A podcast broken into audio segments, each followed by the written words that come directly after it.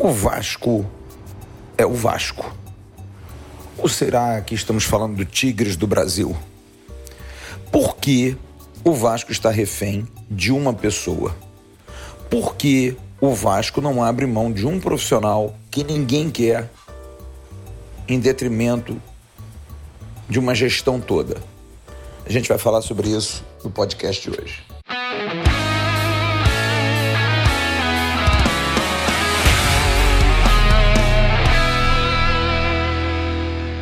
Alô, amigos ligados no AVCast, podcast do canal Atenção Vascaínos, chegando nessa quinta-feira para falar sobre um assunto que é o assunto do dia do Vasco, né? Todo mundo só fala disso.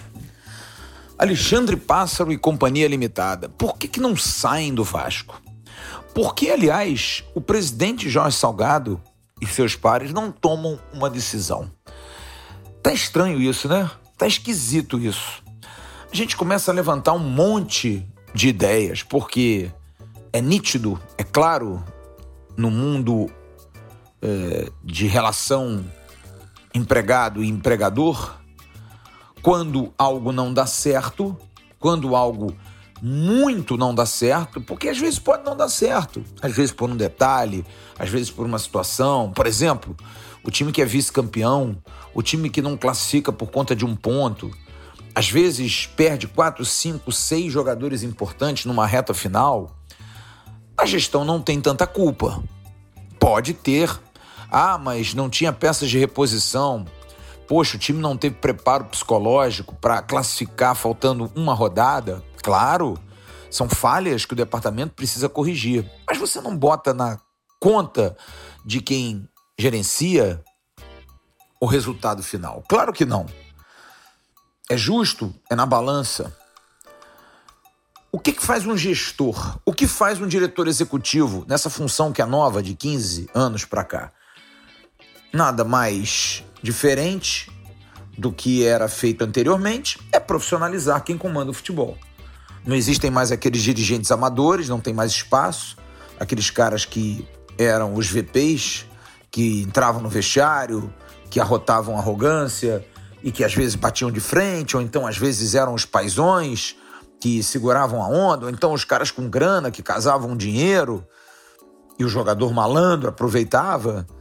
Essa figura meio que se colocou no ostracismo. Não há mais espaço. Os jogadores mudaram, as cabeças mudaram, os profissionais de futebol têm mais informação, não suportam mais esse tipo de tratamento. Claro, né, que se molhar a mão até suporta, porque o jogador de futebol não mudou. Absolutamente não mudou. O jogador de futebol gosta de trabalho e de dinheiro. É isso. Muitos gostam de jogar futebol, mas a grande maioria não gosta do futebol. Mas essa figura, ela meio que tornou-se obsoleta porque surgiram os executivos, aqueles que vinham para profissionalizar a gestão, o que é correto, que possam dar aos processos andamento, que possam organizar os departamentos, que possam trazer bons resultados é, de aproveitamento em tudo aquilo que cerca o futebol, a fisioterapia, a fisiologia, a preparação física, o departamento de RH, a parte de registros. Esse profissional é um profissional capacitado a entender de tudo isso a compreender tudo isso. Às vezes, com a experiência do futebol, de ter convivido, de ter vivido no futebol, sabe ainda mais dos processos. O que, que um preparador físico precisa, o que, que um treinador precisa, qual material que é bom para fazer um tratamento, sabe das, dos anseios do departamento médico, sabe da necessidade de investir na estrutura, enfim. É um profissional mais qualificado, mais preparado. Não é o amador que trabalha durante o dia na sua empresa e no final da tarde vai para o clube resolver assuntos como quase um incêndio que acontece e ele chega como bombeiro. Mas o profissional de futebol tem algo que ele tem também como uma veia amadora que ele precisa ter: conhecimento de bola. Geralmente, quem conhece da bola, o ex-jogador formado, torna-se um bom executivo. A gente tem exemplos aí como Rodrigo Caetano, que foi um cara que jogou futebol, não foi nenhum craque, mas é um cara que conhece da bola. Você tem Juninho Pernambucano no Lyon, tá ali batendo pedra, foi um dos maiores jogadores da história é, é, do Vasco, um jogador símbolo no Lyon, mas que tá lá, que enfrenta os jovens, que tem que enfrentar os jogadores que não o viram jogar, que não querem saber da sua idolatria, mas tá lá batendo. Mas foram caras que se prepararam, estudaram, sabem das malandragens. Jameli também foi um bom gestor, um cara que conhece, um cara que sabe, né?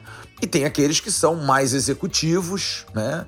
Como, por exemplo, é, os do Flamengo, que tem ali o, o, o, apoio do Marcos Braz, que é um dirigente amador das antigas, mas que que também procurou entender é, um pouco mais dessas dinâmicas, mas é aquele que vai mais para a negociação, aquele que vai mais para os embates.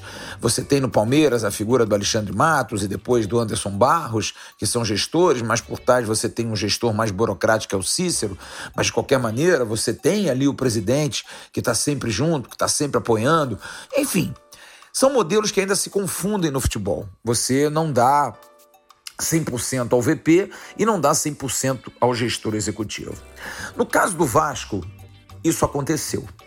No caso do Vasco, o presidente Jorge Salgado, de uma maneira estranha, mas ao mesmo tempo de uma maneira é, que a gente não compreende o porquê da insistência, entregou o departamento de futebol a um jovem de 30 e poucos anos, capacitado na sua área, que vinha fazendo um trabalho no São Paulo como assistente do presidente Leco à época, o presidente do São Paulo. Acima dele existiam outros cardeais, gente maior, como Raí, como Ricardo Rocha, como Lugano.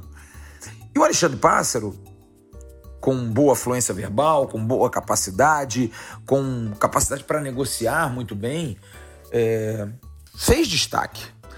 Mas como a gente diz na bola, não tem o cheiro do éter, não sente, não sabe qual é o cheiro do, do, do éter, do álcool dentro do vestiário. Não tem ideia disso. Por quê? Porque ele tem que ser boleiro para ser bom? Claro, a gente tem um exemplo do Paulo Brax, que é o gestor do Internacional, que foi auditor do STJD e que, de alguma forma, é, conseguiu é, vislumbrar um bom trabalho no, no América Mineiro e acabou sendo contratado pelo Internacional para o lugar do Rodrigo Caetano. Mas o que, que o Paulo Brax tem de tão diferente? Paulo Brax, como auditor do STJD, tem algo importante. A disciplina não tem relacionamento nenhum com ninguém dentro do Inter. É o frio, mas é o cara que entende o tamanho dos clubes. Por quê?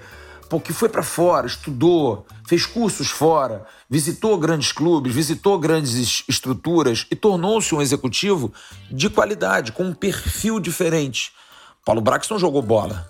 Não, não jogou bola mas tem essa capacidade de entender, porque julgou os jogadores, porque sabe do que é, porque convive, porque esteve numa cidade como Belo Horizonte com dois clubes grandes, convivendo com dirigentes, sabendo o que é, o que não é, erros e acertos. Alexandre Pássaro não. Alexandre Pássaro é alguém que nunca teve isso. Alexandre Pássaro é um cara preparado? É, na sua área é. É um cara que fala mais de uma língua, é um cara inteligente, que sabe redigir muito bem, é um cara que sabe se posicionar nas áreas dele, não erra nos argumentos. Porém, porém, volta a dizer, não conhece a história dos clubes. Foi alguém que esse ano ficou é, deslumbrado com a torcida do Vasco em Aracaju. Ficou de boca aberta com a torcida do Vasco em São Luís do Maranhão. Porque é isso. É aquele menino que sempre brincou no play do prédio do Morumbi. E um dia ele precisou vir para Barreira, em São Januário.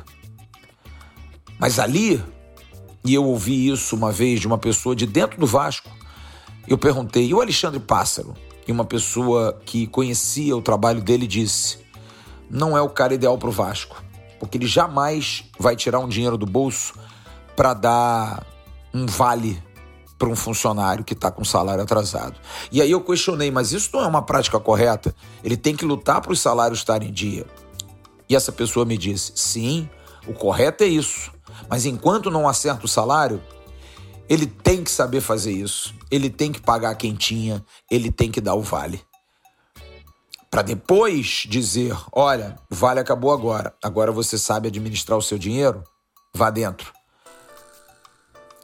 O Vasco é um clube diferente. O Vasco é um clube que vive assim sempre. Há anos e anos e anos. Práticas erradas, práticas ruins. E isso é que dói. Porque Jorge Salgado, nesse primeiro ano, parece disposto a conseguir melhorar a situação financeira do Vasco. Parece disposto e capaz de fazer isso. Com contatos, com gente que tem uma capacidade. O Vasco, por exemplo, melhorou a sua captação no marketing. Tão reclamado na época do ex-presidente Alexandre Campelo, pelo menos desde que Bruno Maia saiu. O Vasco dobrou o número de patrocínios, conseguiu botar grana para dentro, ainda pouco. Ainda pouco, mas conseguiu. Tem clube na Série A que ganha menos do que o Vasco. O jurídico, bem ou mal, conseguiu fazer uns ajustes, apesar de que não é grande novidade o que eles fizeram, mas se anteciparam. O Vasco faz acordo com a Fazenda Nacional, diminui em 50% as suas dívidas, faz um acordo com o Ministério Público e consegue acertar pagamentos de dívidas fiscais e trabalhistas, ou melhor, cíveis e trabalhistas. Tudo isso conta muito, tudo isso conta demais. Porém, o futebol é o carro-chefe e a gente tem falado disso. A gente tem dito isso. Eu ontem falei isso no nosso pós-jogo. São práticas que ficam ao vento exatamente por isso, porque não adianta nada isso tudo acontecer se o futebol vai mal. Assim é o Brasil, assim é a cultura brasileira. Assim é a cultura brasileira. Porque Tite, por exemplo, fez uma eliminatória para a Copa do Mundo da Rússia espetacular, ganhou de todo mundo. Perdeu para a Bélgica, é o pior treinador. Não adianta. O futebol brasileiro tem essa cultura. E quem tem que se aperceber disso é quem comanda. Não adianta lutar contra esse sistema. Você pode melhorar. Você pode criar mecanismos diferentes. Talvez Alexandre Pássaro tenha tentado quebrar muitas pedras sem ser político, coisa que ele não é. Porque ele não é político. Muitos reclamam da sua arrogância, da sua petulância. Olha, eu não vou colocar assim. Acho que é muita confiança no trabalho, é muita confiança no taco. É uma pena porque acho que ele, num departamento de futebol, bem é, bem ali junto de um executivo maior ou de alguém com mais experiência, alguém mais malandro da bola, poderia funcionar. Só que chegou num momento que não dá mais. E aí vem a minha pergunta nesse papo que eu estou tendo aqui com você: por que esperar? Por que fazer o torcedor do Vasco se humilhar tanto? Acordar triste, ficar triste? Será que não pode mandar o Alexandre Passa? Ele falou que já abre mão da multa, que não quer mais saber. Por que, que o Vasco é refém? Por que, presidente Salgado? Por que o silêncio? Por que a comunicação do Vasco é tão ruim, presidente? Por que, que o Vasco se comunica tão mal com o seu torcedor? Por que, que o Vasco se comunica tão mal com a imprensa? Por que, que ninguém fala? Por que, que ninguém dá uma entrevista? Por que tudo no Vasco é gravado? Tudo no Vasco é um media training absurdo. É um seguir de planejamento que você tem que divulgar as ações independente do momento. Não! Tá errado, presidente. Acorda. A sua diretoria não vai conseguir chegar ao final do mandato com paz se o senhor não tomar uma atitude agora, hoje, nesse instante. E a atitude tem que ser drástica. Não adianta, ah, mas eu não posso ir pelo lado do torcedor, eu não posso ir pelo lado da paixão. Tem que ir, presidente. Tem que ir. Nesses momentos é que o comandante tem que botar a mão. O senhor já viveu isso, o senhor não é um novato. O senhor não é um presidente que não conheça o dia a dia, principalmente do Vasco. O senhor já viveu aí dentro. O senhor já teve aulas com calçada, com Eurico, com todos esses dirigentes que passaram pelo Vasco, que nunca viveram também 100% flores. Não. A situação já ficou ruim várias vezes. E aí? Vai esperar até quando? E não adianta tirar um, tem que tirar todos. O departamento de futebol do Vasco fracassou. Os processos podem continuar, mas as pessoas precisam mudar. O senhor precisa instituir os seus processos. O senhor precisa ver o que está acontecendo e não mudar. Mas o Vasco é um clube diferente, como todos os outros são diferentes. Veja o nosso rival, que está há poucos dias de decidir uma Libertadores e não ganha da Chapecoense e o pau come. Porque é assim, clube grande é assim. Clube grande é assim. É o Fluminense que briga para entrar no G6 e o torcedor reclama que perdeu pro Grêmio. Como se o Grêmio fosse um time pequeno. Mas o Grêmio tá brigando para não cair. Olha o Grêmio, que tá brigando para subir, para não, não cair, e a torcida invade o gramado. Assim são os times grandes, presidente. E as pessoas que não se atentarem a isso não podem trabalhar no futebol. Tem que continuar sendo adjuntos, tem que, ser, tem que continuar sendo advogados do clube tem que ser assistentes de quem tem costas quentes para isso. Porque você se esconder, como todos se escondem hoje no Vasco, é covardia. Covardia com o torcedor que vai para a rua, que hoje acorda e é sacaneado na esquina, que hoje tem vergonha de dizer que é Vasco. Porque você fica pensando assim: ah, isso vai passar, gente. A gente já viveu isso. Não. O problema é esse. É que a gente está vivendo isso há muito tempo. O monstro começou pequeno e o monstro está gigantesco, o monstro está enorme. Eu já falei isso aqui. Em 2014, nós perdemos de 5 para o Havaí em São Januário. 2014. Em 2007, 2008, na época que o Romário tinha que fazer o gol mil de qualquer maneira, porque era uma imposição, porque tinha, porque tinha, uma forçação de barra enorme. Porque Romário tinha lá seus favores junto com o ex-presidente Eurico Miranda. Não se teve preocupação. O Vasco foi eliminado da Copa do Brasil para o Gama, perdeu outras competições, perdeu outros jogos ridículos. Não ganhava de ninguém, mas o importante era o gol. O que, que adianta? Se naquela época o Vasco não ganhava de ninguém, também já apanhava. Então, esse problema não é um problema de agora, é um problema que vem de longe. Mas acho que nesse momento, se o clube minimamente se estrutura, financeiramente consegue pagar as coisas, consegue trazer dinheiro novo através do marketing, consegue fazer algumas práticas boas na área jurídica. O patrimônio está ruim, não se fala mais de CT, o estádio de São Januário caindo aos pedaços, o gramado horroroso, o sistema de irrigação alaga o campo, mas tá tudo bem. As arquibancadas parecem boate, isso já há anos, já há anos, ano passado era assim, ano retrasado era assim, todo mundo reclamava.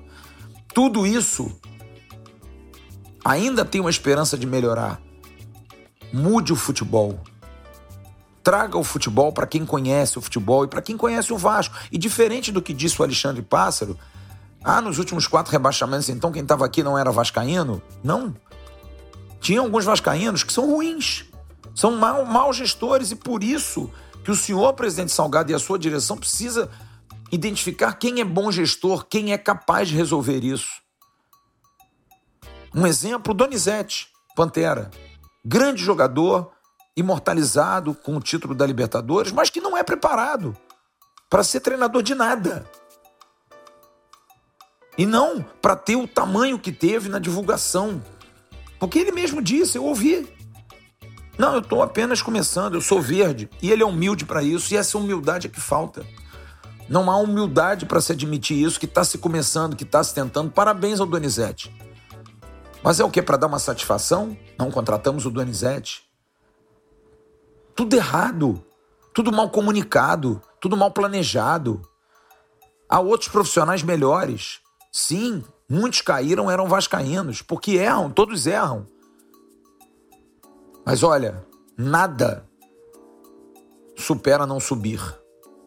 Cair é muito triste, mas não subir é de amargar, é de doer é de doer na carne. E outra coisa que precisa ser falada claramente: esses jogadores que estão no Vasco há algum tempo não podem mais vestir a camisa do Vasco. Não podem. Os de base voltem para base. E os profissionais que lá estão, como Leandro Castan, como Ricardo Graça, como Andrei, jogadores remanescentes de outras tragédias, Léo Matos, todos precisam ser mandados embora. Todos precisam não ficar mais no Vasco. Aí o Germancano, esse para mim é diferente. Aí o Nenê, esse é diferente. Não pode ser a cabeça, mas tem que ser parte integrante de um retorno. Como o Germancano, que eu defendo. Acho que o Germancano é um jogador diferenciado. Ah, ele perdeu o pênalti ali, é uma visão muito simplista. O Cano é um jogador diferenciado, vai fazer 100 jogos com a camisa do Vasco. Fez mais de 40 gols em dois anos terríveis. Dois dos piores anos da história do Vasco. 2021 é para se jogar no lixo. E eu acho que, tomando essas atitudes agora, agora, já dando um recado ao mercado: olha, o Vasco vai entrar no mercado para trazer gente com compromisso e com caráter para jogar aqui, o resto não dá. Ah, mas os que estão lá não têm compromisso nem caráter? Não, não vou dizer isso. Alguns que vieram de fora não estavam afim. Mas os que estão lá dentro há muito tempo, como esses que eu citei, não têm mais condição de estar, precisam respirar novos ares. Talvez joguem até melhor em outros clubes, se der, empresta. Se não der, tchau, como o Andrei, por exemplo. Castan é um cara que se doa? É um cara que se doa. Foi vaiado ontem porque é um símbolo. Mas acho que não dá mais até para preservar a história do Leandro Castan. Mas não dá mais. Existem jogadores que precisam sair do Vasco. Como fez bem o Fernando Miguel sair, como fez bem o Pikachu. Ah, eles jogaram bem em outros clubes. Paciência. No Vasco não dá mais. A gente não pode ter essas figuras de novo. Ao PEC volta para base. O Lucão volta para base. O Galaça volta para base. Os que estouraram idade, os meninos João Pedro, Laranjeira, empresta. Não dá, esse grupo não pode mais estar. Não pode. Porque do jeito que tá, ou você faz uma limpa total, total, ou então os problemas vão se repetir ano que vem. Porque sempre vai ter uma erva daninha, sempre vai ter alguém que, mesmo sem maldade, vai acabar influenciando diretamente isso. E o Vasco não pode mais esperar porque senão não vai conseguir voltar. Não vai. O Vasco é uma instituição gigante e que não é um mágico que vai resolver isso, mas precisa ter força, precisa ter personalidade. E acho, presidente Salgado, que o senhor, pela sua história no Vasco, pelo seu, pelo seu passado como uma pessoa que conhece o Vasco, que o senhor conhece o Vasco, o senhor não pode passar na história do Vasco como aquele que não tomou atitude. Tenha coragem Esqueça quem pensa ao contrário, mas o senhor precisa tomar coragem e fazer isso. É uma decisão dura para uma pessoa de mais de 70 anos de idade? É. Mas o senhor tem costas quentes. O senhor já está acostumado com isso. Tenha coragem, presidente. Tenha coragem. Faça. Porque senão a história vai engolir o senhor. Vamos esperar cenas dos próximos capítulos.